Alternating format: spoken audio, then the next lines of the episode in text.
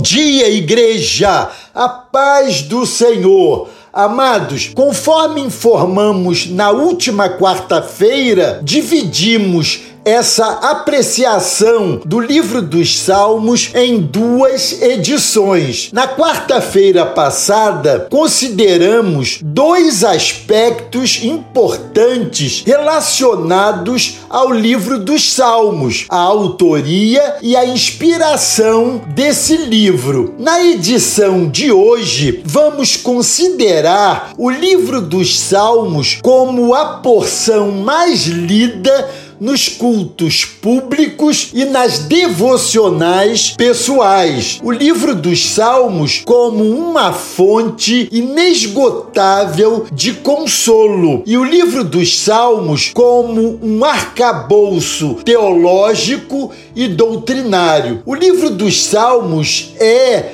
muito provavelmente a porção mais lida nos cultos públicos e nas devocionais pessoais. Eles são cânticos e também orações. Em virtude desses poemas retratarem experiências de seus escritores, são mais facilmente compreendidos e mais facilmente aplicados também ao nosso cotidiano. Os salmos, na verdade, foram e ainda são a parte mais importante da inódia de muitos cristãos. Os reformadores metrificaram os salmos e cantaram os salmos. Os salmos falam a nós e por nós. São uma estrada de pista dupla. Por meio dos salmos, Deus fala conosco e por meio deles falamos com Deus. Em quarto lugar, o livro dos salmos tem sido também fonte inesgotável de consolo. Compartilhamos sua mensagem nos tempos de alegria e também para expressar nossas angústias.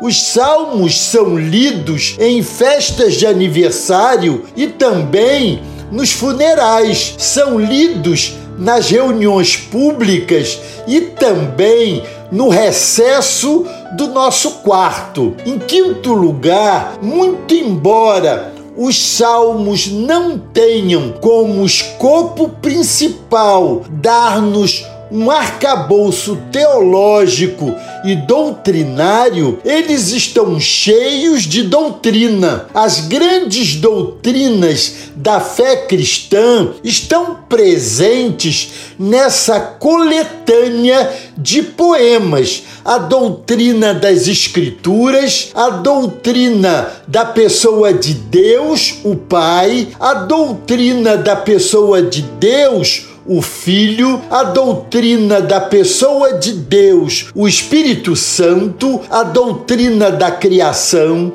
a doutrina da providência, a doutrina do homem, a doutrina do pecado, a doutrina da redenção, a doutrina dos anjos, a doutrina da igreja, a doutrina da segunda vinda de Cristo, a doutrina da ressurreição dos mortos e a doutrina do juízo final. Não é de se estranhar, portanto, que o livro dos Salmos seja o livro do Antigo Testamento mais citado no Novo Testamento. Amados, a minha oração é que o mesmo Espírito que inspirou este precioso e amado livro da Bíblia nos desperte mais para a sua leitura e também para a sua meditação. Que a mensagem dos Salmos seja para nós mais preciosa do que muito ouro depurado e mais doce ao nosso paladar do que o mel e o destilar dos favos. Que haja em nosso coração um renovo de amor à palavra e um apego a esses poemas dados por Deus para a edificação da sua igreja. Amém? Glória a Deus. Deus os abençoe.